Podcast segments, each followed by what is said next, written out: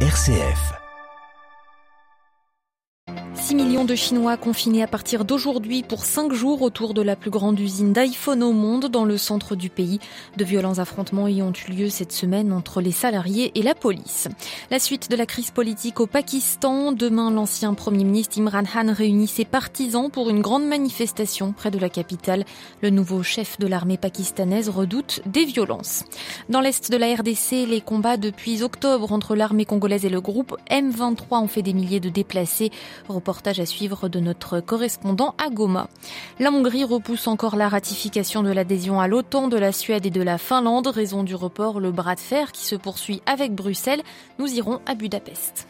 Radio Vatican, le journal Delphine Allaire. Bonjour, le confinement sanitaire de 6 millions de personnes a débuté ce matin dans une ville du centre de la Chine autour de la plus grande usine d'iPhone au monde. Il doit durer au moins 5 jours et intervient après de violents affrontements entre employés et police sur les salaires. Le récit à Pékin de Stéphane Pambrin. Troisième jour de manifestation à l'usine Foxconn de Zhangzhou, selon des vidéos partagées aujourd'hui sur les réseaux sociaux. De nouveaux affrontements violents ont eu lieu entre les ouvriers et la police. Plusieurs milliers de personnes, selon certains témoignages qui n'ont pas été confirmés officiellement. De nombreux employés de l'usine Foxconn, qui fabrique notamment les iPhones d'Apple, ont quitté jeudi l'usine en échange de primes allant jusqu'à 1340 euros. Ils se plaignaient de leurs mauvaises conditions de travail. Dans le même temps, les autorités ont ordonné aux résidents de huit districts de Zhangzhou de ne pas quitter la zone pour les cinq prochains jours, soit 6 millions de personnes confinées. Des barricades ont été installées autour des immeubles résidentiels considérés comme à haut risque et des points de contrôle des déplacements ont été établis dans les rues. Officiellement, il s'agit de lutter contre l'épidémie de Covid-19, mais seuls quelques cas de Covid ont été recensés dans cette région. Stéphane Pambrin à Pékin pour Radio Vatican. Au tribunal de Hong Kong aujourd'hui, le cardinal Joseph Zen condamné à une amende pour avoir défendu des manifestants dans le territoire semi-autonome via un fonds d'aide non enregistré, une faute administrative pour laquelle l'évêque salésien de 90 ans devra régler 500 dollars. À l'agenda du pape François ce vendredi, trois audiences privées. L'évêque de Rome a reçu le nonce apostolique en Russie et en Ouzbékistan, monseigneur Danielo, le cardinal Tomasi, délégué spécial du pape auprès de l'ordre de Malte, ainsi qu'une délégation des évêques de Belgique actuellement en visite à Dlimina. Des pourparlers de paix entre Arménie et Azerbaïdjan devaient avoir lieu aujourd'hui à Bruxelles. Problème Bakou vient d'annuler à cause de la présence souhaitée par Yerevan du président français. La participation d'Emmanuel Macron aux discussions était la condition sine qua non pour que le gouvernement arménien accepte de négocier. Prochaine rencontre entre président azéri et premier ministre arménien le 7 décembre. La Turquie à l'offensive dans le Caucase, mais pas que. Le président Erdogan souhaite pour la Syrie une ceinture de sécurité d'ouest en est le long de la frontière sud.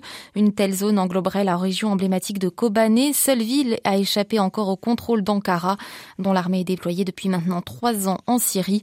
Selon les Turcs, l'attentat d'Istanbul il y a une semaine avait été commandité depuis Kobané, ce que les Kurdes ont démenti.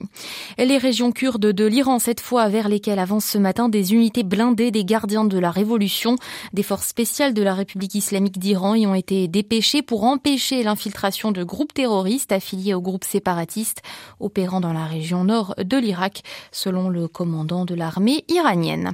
La crise politique se poursuit au Pakistan voisin. L'ancien Premier ministre Imran Khan, qui accuse l'actuel chef du gouvernement de l'avoir renversé illégalement au printemps, organise demain près de la capitale une grande manifestation.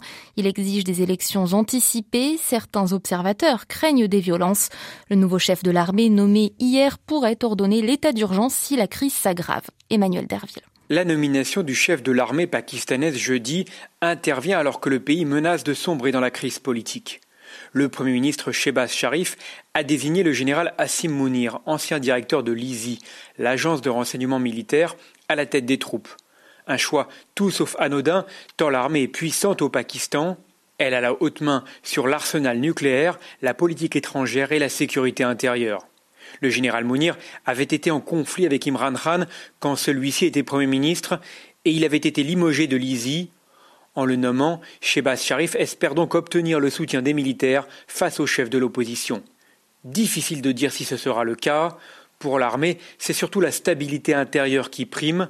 Le Pakistan n'a presque plus de réserves de change. L'économie est en lambeaux depuis les inondations de l'été dernier. Si la confrontation entre Imran Khan et le gouvernement Sharif sombre dans la violence, l'armée pourrait prendre le pouvoir pour calmer le jeu. New Delhi, Emmanuel Derville pour Radio Vatican. Le bilan du séisme en Indonésie monte ce matin à 310 morts survenus lundi sur l'île de Java en pleine ceinture de feu du Pacifique. Ce tremblement de terre de magnitude 5,6 a aussi blessé 2000 personnes et endommagé quelques 56 000 maisons.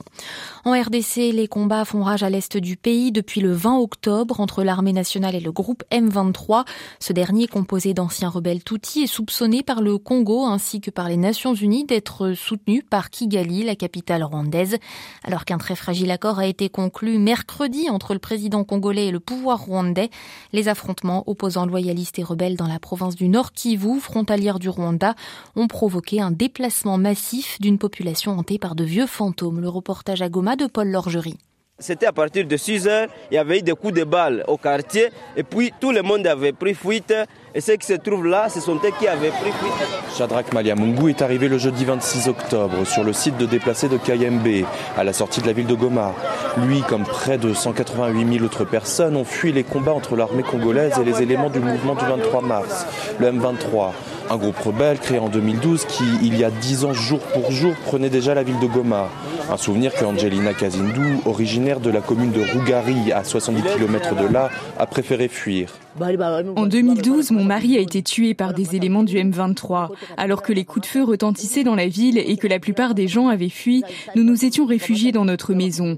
Ils sont entrés et lui ont tiré dessus. Le M23, principalement composé d'anciens rebelles Tutsis, avait à l'époque été réduit au silence.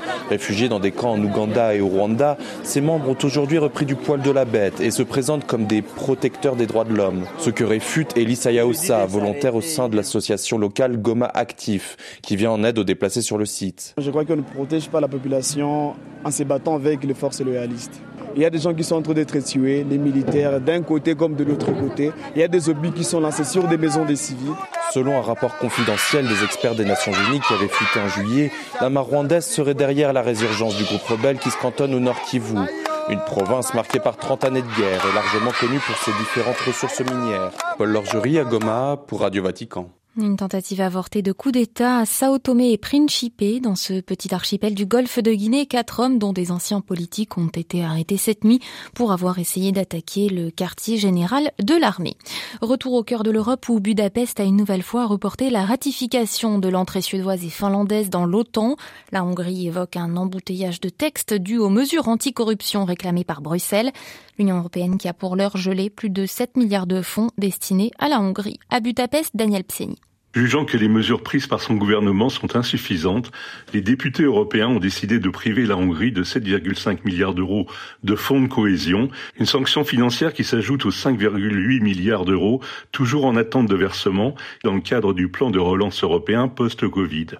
En tout, ce sont donc 13,3 milliards d'euros qui manquent au budget de la Hongrie, confrontée à une inflation supérieure à 20% et à une chute vertigineuse de sa monnaie, le forint. Si cette bataille ne trouvait pas de solution d'ici la fin de l'année, une nouvelle crise ne pourrait être évitée entre Bruxelles et Viktor Orban. En effet, le Premier ministre hongrois a les moyens de bloquer plusieurs dossiers importants pour l'Union européenne et surtout pour l'Ukraine qui sera le 6 décembre si les ministres des Finances européens lui octroient une enveloppe de 18 milliards d'euros de prêts. Monsieur Orban a également dit son opposition à la création d'un impôt minimum de 15% pour les multinationales destiné à lutter contre l'évasion fiscale. Il pourra aussi faire traîner l'adhésion de la Finlande et de la Suède à l'OTAN. En effet, seules la Hongrie et la Turquie n'ont pas encore ratifié la demande d'adhésion des deux pays d'Europe du Nord. Daniel Tseni à Budapest pour Radio Vatican. Fin d'année oblige, les États européens bouclent leur budget. Au Portugal, le Parlement vote aujourd'hui son projet de loi de finances pour 2023 sur fond de grogne sociale attisé par l'inflation. Idem en Espagne, le gouvernement socialiste a obtenu hier l'aval des députés à son budget 2023, marqué par des dépenses sociales records et des impôts exceptionnels à un an des élections.